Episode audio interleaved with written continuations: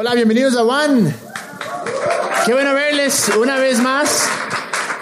Estoy realmente, les digo, emocionadísimo por esta serie porque creo que si tal vez abrimos un poco nuestro corazón, estoy convencido que nos puede cambiar. Y ahora obviamente vamos a continuar. Para los que recién se nos unen, eh, estamos en una nueva serie que se llama Inside y lo que estamos hablando es de que cómo eh, realmente como creyentes eh, deberíamos tener una vida completamente diferente.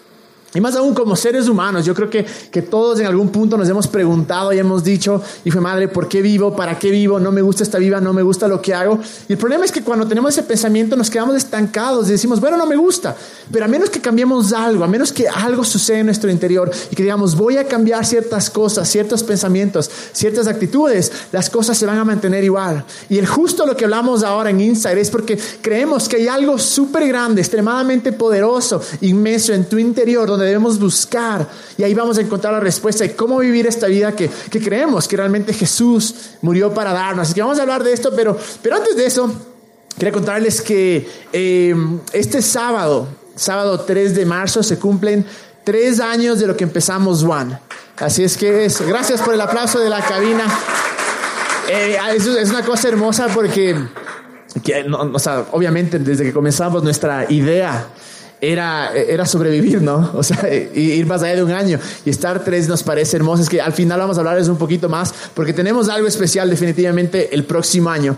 Pero mientras nos metemos más en esta serie, la semana pasada habíamos hablado de algo que era súper importante, de cómo, eh, ¿qué es lo que sucede? Muchas veces sabemos que tenemos sueños o tenemos un llamado, como le hablamos así, o, o, o pasiones, eh, o metas, como quiera que, o propósito, como quiera que queramos llamarle, pero como creyentes muchas veces sucede eso, muchas veces sucede que, que tal vez nuestra mentalidad le, ha limitado a Dios de cierta manera y pensamos que en verdad Dios quiere que hagamos algo que no nos gusta, que no nos apasiona o, o algo que sea completamente común, por decir así. La semana pasada habíamos hablado de cómo Dios realmente eh, es una cosa personal y creo que, que, que, es una buena guía, en verdad, de cómo saber si algo que está en nuestro corazón realmente es el propósito, el llamado o el sueño de Dios. Y yo daba tres, tre, tres cosas. Y no significa que cada sueño que tenga estas tres cosas de ley va a ser de Dios o de ley va a ser lo que tenemos que hacer. Pero definitivamente aquella cosa a la que hemos sido llamados o por la que hemos sido creados va a tener estas tres cosas. Y la primera cosa era la semana pasada sobre eh, que te va a apasionar. Estoy convencido que Dios quiere que hagamos algo que, que, que, seguir, que seguir nuestro corazón, algo que nos apasione, algo que nos fascine realmente. Y hablaba como de, no necesariamente todo lo que hagas te va a apasionar, no necesariamente todo lo que hagas va a ser lo mejor, pero el fin, el resultado sí te va a apasionar.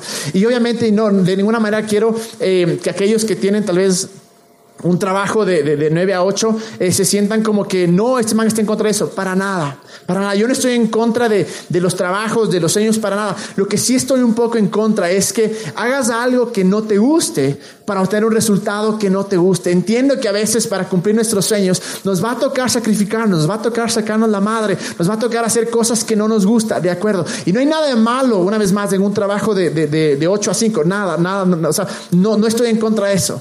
Pero quiero una vez más, mi punto es vivir de ciertas maneras o tomar ciertos sacrificios para ver unos resultados que igual no nos satisfacen, para que igual nos llegue el resultado en la vida que es como que, pucha, no, no me gustó. Obviamente, si tu sueño tal vez es, ve, yo quiero ser un gerente y eso me requiere tener un trabajo normal, no hay ningún problema, espectacular, porque es lo que te apasiona.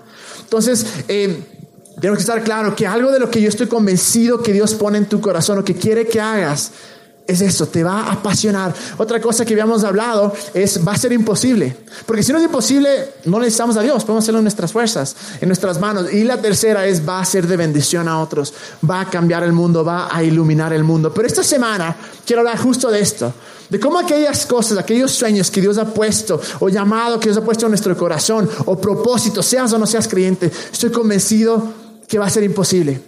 Pero para, para, para entrar en, en, esto, quiero volver a dos versículos que han sido los versículos clave, por decir así, de esta, de esta serie. El primero está en Romanos 8:11, que dice, y si el espíritu de aquel que levantó a Jesús de entre los muertos vive en ustedes, en donde adentro, en ustedes, el mismo que levantó a Cristo de entre los muertos, también dará la vida a sus cuerpos mortales por medio de su espíritu, espíritu que vive en ustedes. Esto, esto es Pablo. Y en Efesios, Pablo vuelve a decir esto. Dice, y ahora que toda la gloria sea para Dios, quien puede lograr mucho más allá de lo que pudiéramos pedir o incluso imaginar mediante su gran poder que actúe en nosotros. ¿Y por qué estos han sido la, la clave de nuestra, de nuestra serie? Porque podemos ver acá que hay algo en nuestro interior hay algo en nuestro interior. El momento que nosotros creemos en Jesús, algo sucede en nuestro interior. Es ahí donde tenemos que buscar. No tenemos que buscar afuera, pero podemos buscar adentro. Como decía ahí, el Espíritu que resucitó a Cristo entre los muertos está dentro de nosotros. O ese poder obra a favor nuestro. Y al tener esa ventaja tan grande, tan espectacular, tan increíble, lo menos que podemos hacer es tomar ventaja de eso. Pero una vez más, como humanos, como incluso como creyentes, hemos, nos hemos acostumbrado y hemos dejado que nuestra vida sea una vida completamente común. ¿Y a qué me refiero común? No, no me refiero a que no hagas cosas grandes sinceramente, sino a la que todo el mundo vive.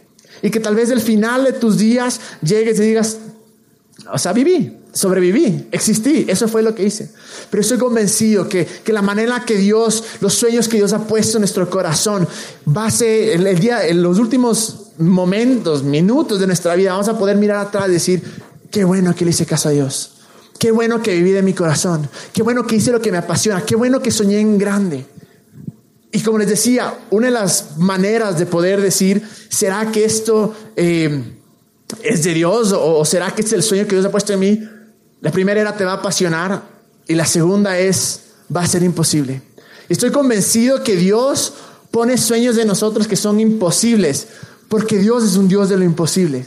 Pero creo que justo lo hermoso de eso es que al ser el sueño imposible, Dios se deleita o sonríe o se emociona de poder hacer eso realidad. Porque ¿qué es lo que sucedería si es que nuestro sueño es tan fácil que lo podemos hacer en nuestra mano sin ayuda de nadie? No necesitamos a Dios.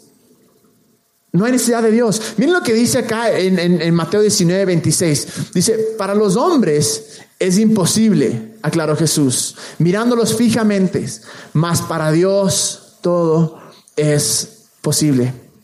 Esto es espectacular. Porque ¿por qué hace Dios esto? Para que dependamos 100% de Él. Porque sí sé que hay veces que vemos y soñamos o pensamos cosas, decimos, qué hermoso fuera si es que, qué hermoso fuera si es que. Y cuando volvemos, por decir así, a la realidad y vemos lo que tenemos alrededor nuestro, decimos como que, ah, pero es imposible. Y nos quedamos con eso, es imposible, entonces, ¿sabes qué, brother? No voy a soñar, no voy a intentar. Pero me fascina esto que dice, para ti es imposible, pero para Dios es posible. Y qué hermoso esto, que Dios está con nosotros. Y, creo que Dios nos ama tanto, que a propósito pone estos sueños, porque Él quiere ser parte de nuestra vida. No quiere que le dejemos afuera, sino que dice, mira, brother, es algo tan espectacular, algo tan grande, algo tan increíble, algo tan imposible, pero tranquilo, porque estoy aquí. Yo estoy aquí contigo para ayudarte. Y, una vez más, al decir sueños imposibles, no me refiero a que todo el mundo tiene que ser presidente, todo el mundo tiene que ser Billy Graham, tiene que ser Bill Gates, tiene que ser Steve Jobs, Barack Obama. No, no Donald Trump, no mentira. Pero bueno, la cosa es que, ¿qué estoy diciendo? No estoy diciendo esas cosas. Estoy diciendo que la cosa que tú pongas esté en tu corazón, no vas a poder cumplirlo con tu habilidad natural, por decir así, o sin la ayuda de Dios. Puede ser que seas mamá, me parece uno de los sueños más espectaculares. Aquellas personas que su sueño es ser mamá. Sé que lamentablemente en el mundo em, muchas veces espiritual se los ha puesto de menos porque, ah, mamá, no más. Es la cosa más espectacular e increíble. Y qué hermoso aquellos que, que su sueño es ser mamá, que tal vez su sueño más grande. Y sí creo que es imposible porque para poder criar hijos, que no sean unos desgraciados, que no sean unas sátrapas, sino que sean buenos, eh, eh, ¿cómo se llama?, ciudadanos responsables y, que, se involucren en la sociedad y sobre todo que puedan seguir a Dios, se necesita de lo imposible. Tal vez quieres ser un gerente de una oficina, espectacular. Tal vez tu sueño no es, no quiero ser el, el dueño de un negocio, que me parece increíble, pero tal vez dices, quiero ser el gerente, trabajar para alguien más. Increíble, no hay nada malo en eso. Pero que en el proceso de lo que vas a hacer, de llegar a ese punto, de alcanzar las metas, de lo que tienes que hacer dentro de tu sueño, de tu propósito, es imposible. Para poder dejar espacio para que Dios se involucre, para que Él nos hable, para que Él nos guíe. Y una vez más, para soñar realmente en grande, que se necesite a Dios. Y cuando hablo de imposible, una vez más, no estoy hablando que todos tenemos que ser estas celebridades, estas personas que todo el mundo va a hablar, no, para nada.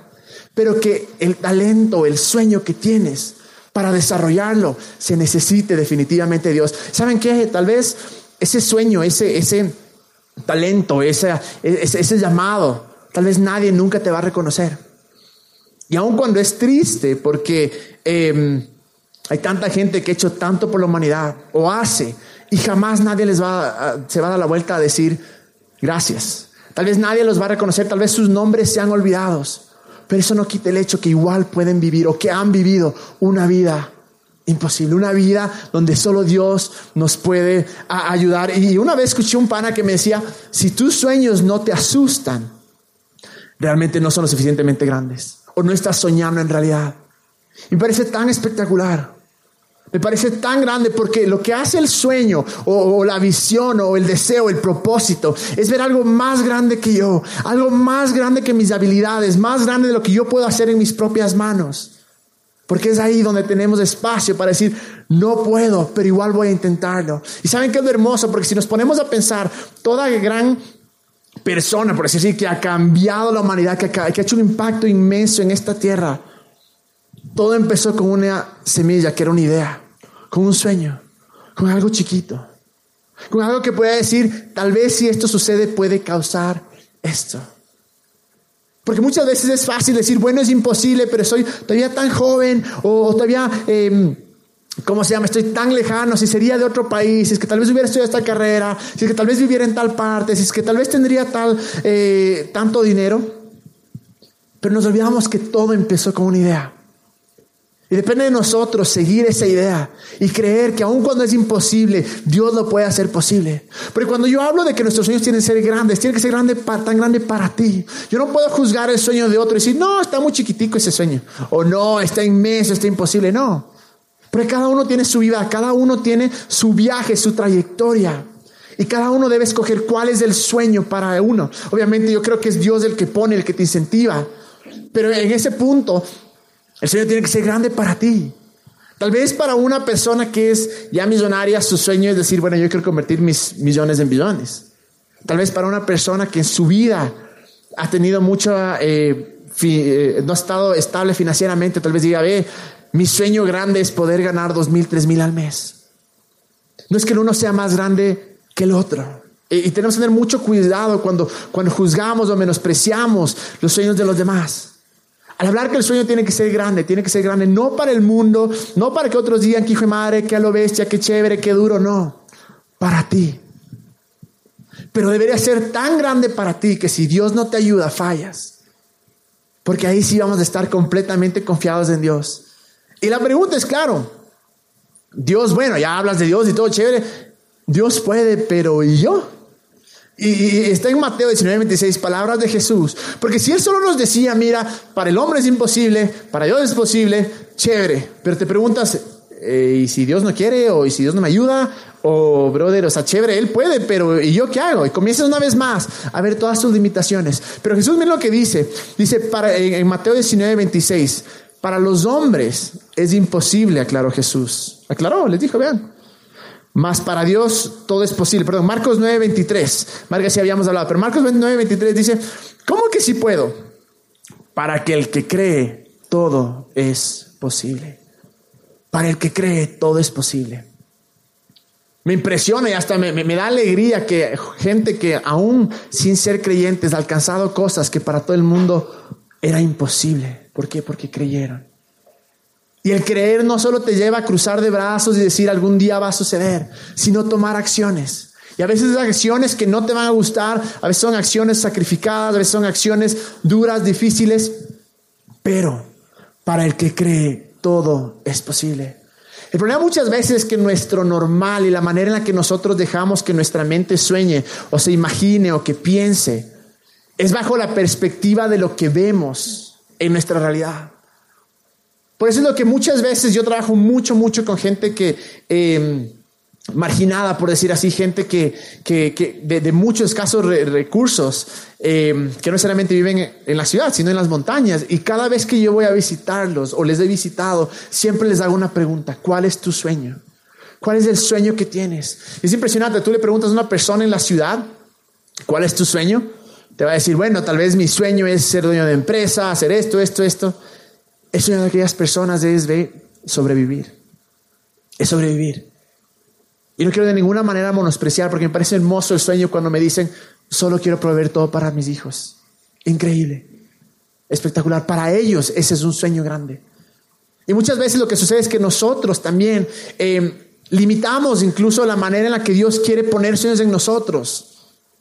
Porque nos enfrentamos a una realidad y basamos eso en lo que nosotros vemos o escuchamos o sentimos. Decimos, bueno, eso tal vez no es posible. Eso no se puede hacer. No, no, no voy a soñar grande. No, ¿sabes qué? Eh, porque me puedo jalar, porque nadie ha alcanzado. Y esos miedos y esas limitaciones muchas veces definen nuestros sueños. Definen qué es posible y qué es imposible. Cuando nuestra realidad debería ser diferente. Hay una razón por la cual gente durante años escribió lo que conocemos como la Biblia, que es un libro de cómo ser humanos. Es un libro de aquellas personas que vivieron batallas, que se cayeron, que soñaron, que dudaron, que traicionaron. Pero en algún punto de la historia alguien dijo, es importante que años después la gente lea esto. Yo creo que ese debería ser nuestro normal. Leer estas historias de cosas espectaculares, impresionantes que sucedieron y poder decir, ese es mi normal. Si hubo gente que logró cosas que para, para los ojos del contexto de esa época, incluso para ahora es imposible, ¿por qué no para mí? Eso creo que nos lleva a creer en grande. Una vez más, por una razón, porque tenemos un respaldo, que es Dios que nos dice, para el que cree todo es posible, y que para ti es imposible, pero para mí es posible. Ya les digo, tal vez el sueño que tenemos es un sueño que Dios ha puesto ahí y nos apasiona pero tal vez lo estamos haciendo muy pequeño. Y quiero animarles que durante estos días tal vez chileemos con Jesús un rato y digamos, a ver, cuéntame, o sea, ¿qué más se puede hacer? Tal vez el, sueño tuyo es decir, bueno, quiero ser, eh, qué sé yo, quiero trabajar en tal compañía. Chévere, no hay nada de malo, pero no lo limites a eso. Expándelo, deja que Dios expande ese sueño. Quiero trabajar esa compañía para qué? Para sacar adelante, para que todas las personas a las que yo estoy, eh, eh, estoy sobre, supervisando, van a tener una vida digna, van a, va, a ayudar a sus familias, voy a incentivarles, voy a inspirarles. Tal vez dices, bueno, mi sueño más grande es realmente casarme, espectacular, hermoso, pero no solo sueñes con un matrimonio normal. Sueña con un matrimonio espectacular, increíble, donde van a, morir juntos cuando ya sean ancianos, donde en verdad nunca se van a, cuernear, donde obviamente se van a pelear, pero no se van a divorciar. Soñemos con esas cosas. No importa cuál es el sueño que tú tengas ahora, que yo no puedo decirte si es pequeño o grande, pero tú sí puedes decir si estás en la capacidad de ver lo más grande y permitir que Dios tal vez meta mano ahí y diga, lo que estás soñando es hermoso, pero sabes que hagamos un poco más grande. Digo, tal vez, Juan, nosotros comenzamos en realidad como una, como un, ¿cómo se llama? Un grupo de hogar, un estudio bíblico, una célula, no sé. Y gracias a Dios vino un man que es el Greg, que viene y dijo, vean, te están soñando así, hay que hacer más grande esto. Y tal vez el día de mañana, lo que vemos ahora, alguien más nos diga, vean, tal vez están soñando muy pequeño. Pero la idea es permitir que Dios meta mano y diga, hay algo más, hay algo más grande. Porque miren lo que dice en Isaías 55, del 8 al 9, dice, y mis pensamientos no se parecen en nada a sus pensamientos, dice el Señor. Y mis caminos están muy por encima de lo que pudieran imaginarse. Pues así como los cielos están más altos que la tierra, así mis caminos están más altos que sus caminos y mis pensamientos son más altos que sus pensamientos. Yo creo que es una invitación de Dios que nos dice, confía, confía, cree, sueña en grande, sueña en lo imposible. Y me fascina, no hay nada mejor que cuando tú dejas que, Dios ponga su, huella o su marca en, eh, en tu sueño y de repente te das cuenta que lo que soñabas así chiquitico expandió. Ya no se trata solo de ti, ya no se trata solo de lo que tú vas a hacer. Se trata de lo que Dios puede hacer a través tuyo. Y de la gente que puedes impactar. De la gente que puedes amar radicalmente. De la gente a la que tú puedes traer esperanza. De la gente que tú puedes eh, bendecir. Pero ¿saben qué? Toma confianza. Toma fe. Toma mirarle a Dios y decir, creo, voy a creer que para ti todo es posible. Voy a creer que para mí cuando creo todo también es posible. Toma riesgo, muchísimo riesgo. Es mucho más fácil sentarse, cruzarse de brazos y decir, bueno, que sea lo que sea. Pero yo estoy seguro de que las cosas grandes están cuando uno toma riesgo.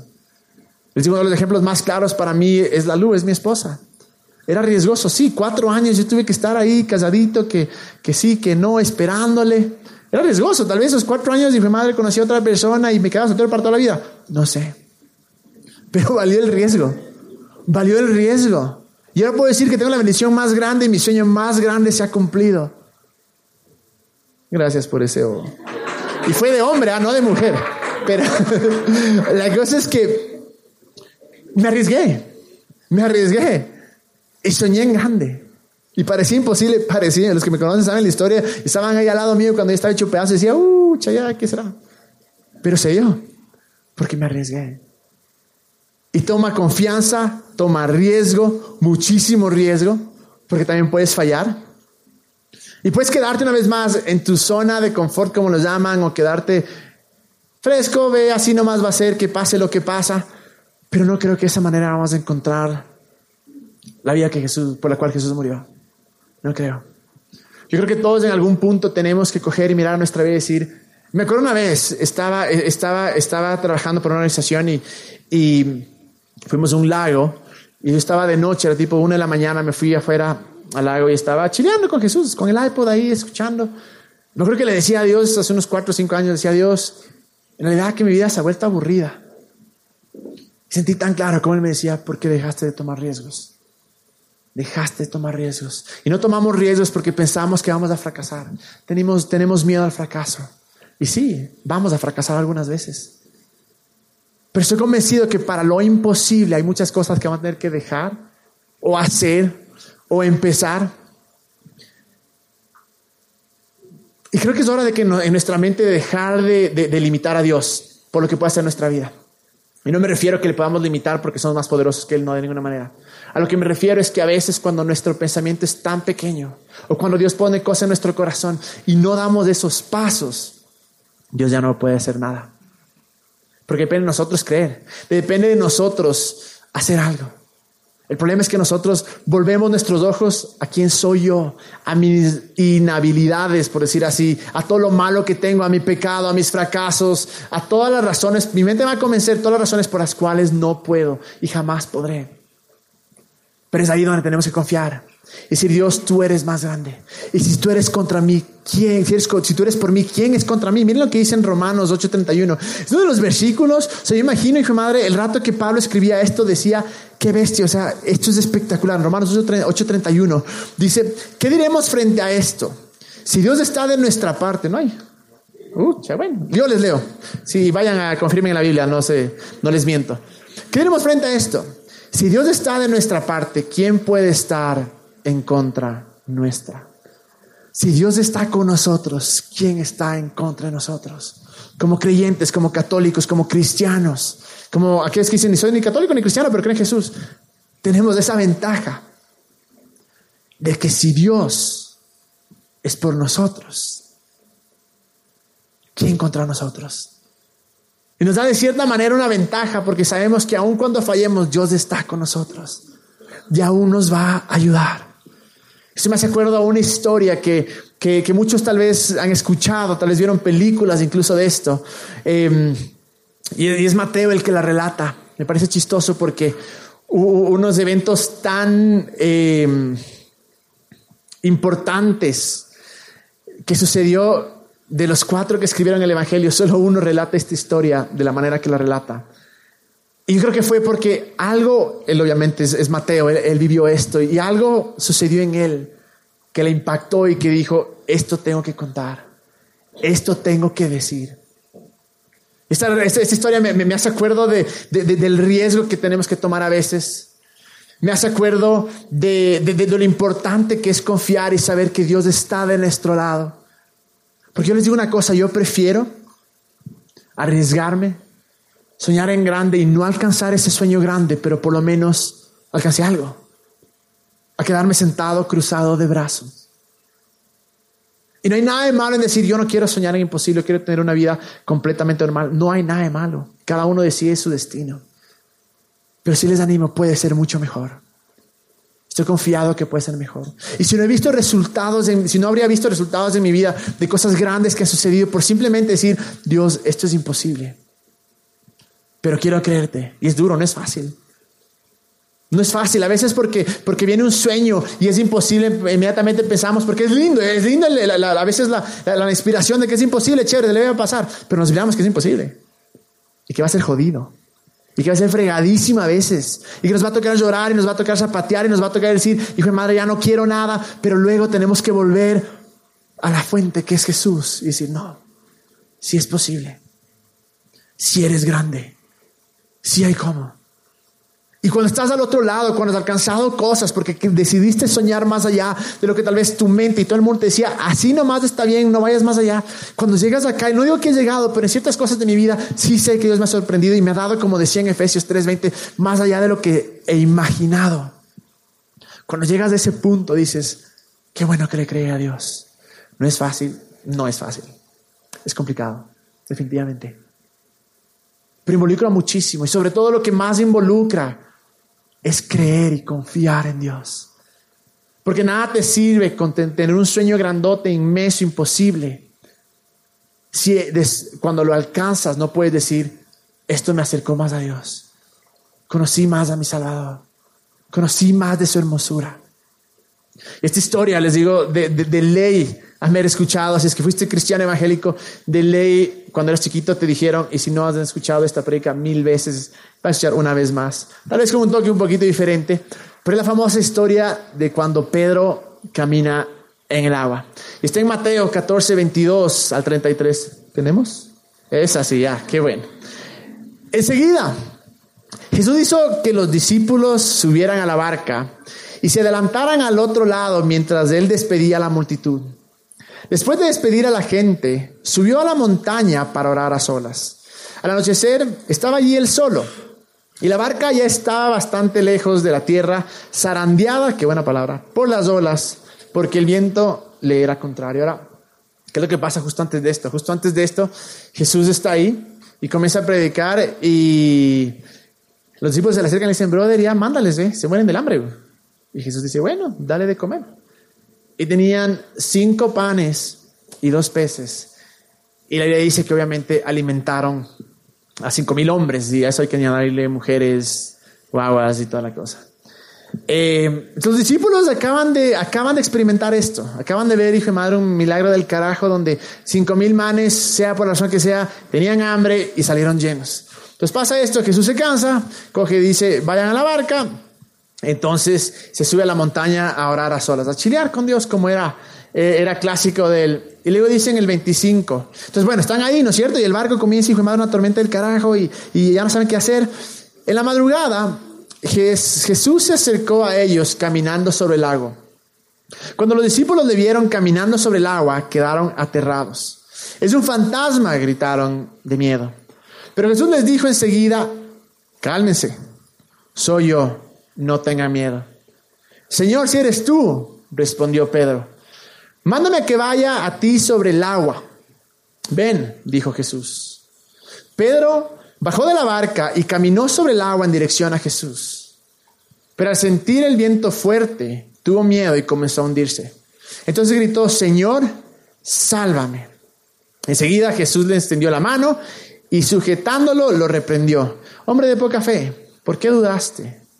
Cuando subieron a la barca se calmó el viento y los que estaban en la barca le adoraron diciendo, verdaderamente tú eres el Hijo de Dios. Quiero que venga la banda rápidamente. Hay muchas cosas que suceden en esta historia. Y es súper fácil solo leer y decir, bueno, no hay, no hay tantos detalles, pero hay tantos detalles acá que es impresionante. ¿Y, y qué es lo que pasa? Se asoma Jesús, los manes muertos del miedo. Y madre, ¿qué será? Ve un fantasma, un cuco. Y de repente, claro, Jesús se, asoma de la nada y les dice, eh, soy yo. Entonces Pedro, hijo de madre, Pedro, así se asustó Pedro. Em, ¿Qué hace Pedro? El man como era todo impulsivo, ¿no? Y me encanta porque yo creo que, que Pedro era súper impulsivo y en verdad amaba a Jesús y le dice, ya, pues si eres dos, hazme caminar. Entonces, claro, ¿qué es lo que sucede? Pedro, Pedro, Pedro se baja de la barca. Entonces se baja de la barca y el man comienza a caminar en el agua. Obviamente, como pescador, el man sabía que esa, esa esas tormentas, esos vientos no eran cualquier cosita.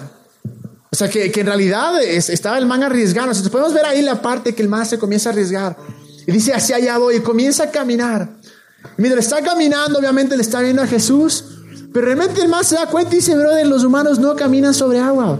¿Qué estoy haciendo? Y comienza a ver abajo y dice, ¿qué, qué hago? Y en ese rato el man quita los ojos de Jesús.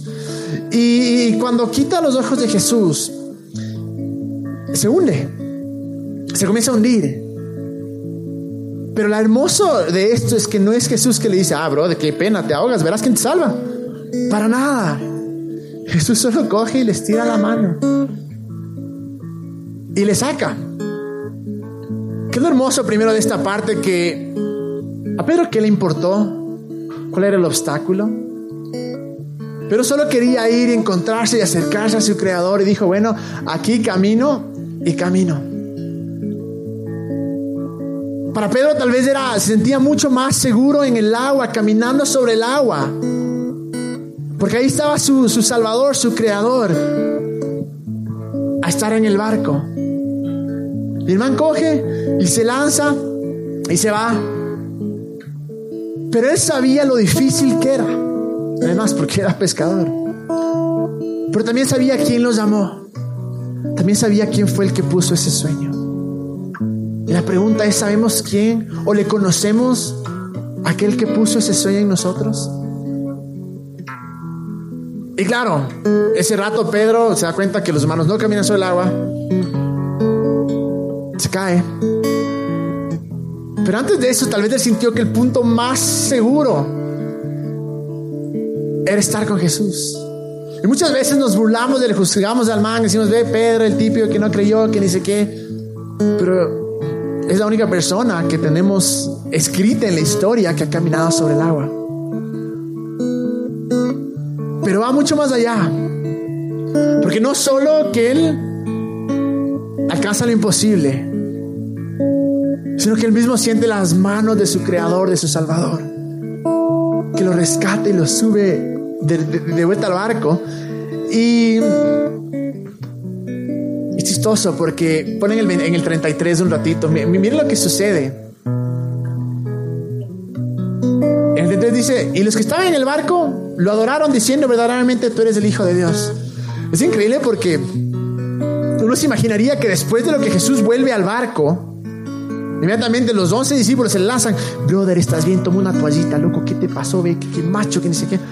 Pero por alguna razón Mateo omite todo eso. No dice nada, sino que escribe y todos le adoraron. ¿Por qué? Porque vieron el corazón de Dios, vieron el corazón de Jesús. Pedro algo, algo imposible, sí lo hizo. Luego falló, podemos decir que tal vez sí, pero se encontró con su Creador. Yo creo que esos sueños imposibles de nuestra vida van a apuntarnos no a nosotros. Porque ahí no vemos que le diga Pedro, qué duro, loco, qué macho. No. inmediatamente dice, y todos los ojos fueron a Jesús. Y por una razón, yo soy tan apasionado a que nuestros sueños sean imposibles. Porque creo que eso van a llevar a, que la gente vea a Dios. A que la gente adore a Jesús. Porque cuando nos pregunten, podemos decir, ¿sabes qué? No podía yo solo. Tuvo alguien que ayudarme. Y fue Dios. Y fue Jesús. Pone el el 33. Y dice, verdaderamente tú eres el Hijo de Dios. Me parece increíble esto y, lo interesante es que después, inmediatamente después los manes cogen, cruzan al otro lado y llegan a un lugar a, entregar las buenas noticias. Hablar del reino, hablar de la esperanza, hablar del evangelio, que son buenas noticias. ¿Y saben qué es lo más hermoso? Que en ninguna parte de este momento vemos a Jesús diciendo, verás Pedro, pero del vos te jalaste, no creíste, así es que vos te quedas en la barca. Los demás once, vamos de una y le dice, vamos, vamos todos. Vamos a llevar esta buena noticia, vamos a llevar esta esperanza. es hermoso porque es como Jesús le dice, brother, si fallas no importa, inténtalo de nuevo. Estuvo acá, no importa, caminaste, te caíste, no importa, vamos a intentarlo acá de nuevo. Y ese es el carácter de Dios de esas segundas oportunidades. Y me encanta porque es como Jesús dice, Pedro, vamos, brother, no te quedes en la, en barca, te necesito. Aquí estamos los doce, conmigo trece, vamos todos. No le deja ahí. Porque sabía el potencial y sabía lo que era capaz y tan solo seguía creyendo y eh, em, confiando en Jesús. Y solo puedo decir, Jesús, eres hermoso. Eres espectacular. Me amas a pesar de mis errores yo creo que cuando llegamos a ese punto, vamos a encontrar lo que nuestro corazón realmente anhela. Porque en el proceso de tratar de hacer lo imposible, lo que más nos va a sorprender es acercarnos a Jesús. Él, él, le escribía al Jimmy y le decía, decía, Jimmy, loco, ¿por qué crees que Juan no escribió esto, el man estuvo ahí porque el man no escribió. Y me dio una, me, dio una respuesta que me dejó pensando toda la noche. Decía así, tal vez Juan no escribió esto, pero ¿sabes qué escribe? Que cuando Jesús muere y resucita y va y le dice a Pedro, ¿saben la historia? Has pescado todo el día, no has ganado, no has pescado nada, tranquilo, hazlo, lanza las redes. Y dice que cuando Pedro se dio cuenta, se lanzó al agua y fue a buscarlo. Ya le valía gato a Pedro si caminaba o no en el agua haciendo lo imposible, encontró al que hace lo imposible en realidad. Y ese es todo el punto. Quiero que se pongan de pie. Porque toda nuestra vida, todos nuestros sueños, todo este llamado, este propósito que Dios ha puesto en tu corazón, que estoy convencido que te va a apasionar, que estoy seguro que va a ser imposible, es para esto. Para que en el momento, en el proceso de hacer lo imposible, te encuentres con sus brazos te encuentres con su hermosura. De nada sirve alcanzar cosas grandes en la vida si no estamos llenos por dentro. Si no hay algo dentro que nos apasiona, que nos lleva a seguir adelante, que es Jesús. De la misma manera que Pedro cogió y dijo, no, camino, no camino en el agua, no me importa, solo me voy a lanzar a ti. Y quiero orar, quiero orar esta noche porque sé que muchos de ustedes han dejado sus sueños de lado porque es imposible. Oh, dijeron es tan imposible que Tal vez Dios no sabe tanto, tal vez me llamó algo demasiado grande. O simplemente por aquellos que de alguna manera se enojaron, se resintieron, eh, se alejaron de Dios. Dios nunca se va a alejar de ti. Y no se ha alejado de ti, Él está ahí y siempre ha estado. Pero quiero animarles ya. Y quiero orar para que nuestros sueños sean imposibles. Para poder permitir que nuestra historia sea escrita con Dios. Cerremos nuestros ojos. Gracias Dios por todo lo que eres. Gracias Jesús por tu amor tan grande. Gracias Jesús porque tú hiciste lo imposible por nosotros. Gracias Dios porque para ti nada es imposible. Yo Señor por aquellos que, que, tal vez se rehusan a seguir soñando porque es demasiado grande o tantas cosas han pasado, tantas veces hemos fallado, hemos pecado, nos hemos caído. Yo para que tu gracia esté realmente transformando nuestro corazón. Gracias Jesús, porque aun cuando Pedro te negó de la manera más vil y desgraciada tres veces, tu forma de pensar y tu amor nunca cambió. Eso les llevó a hacer lo imposible. Yo Jesús, que, que, podamos verte tal y como eres, que aprendamos a confiar en ti, que aprendamos a ver tu hermosura, Jesús. Toma cualquier sueño que tengamos en nuestro corazón y lo más grande. Ayúdanos a confiar en ti. Ayúdanos a creer que lo imposible es posible contigo. Pero sobre todo, Jesús, en el proceso,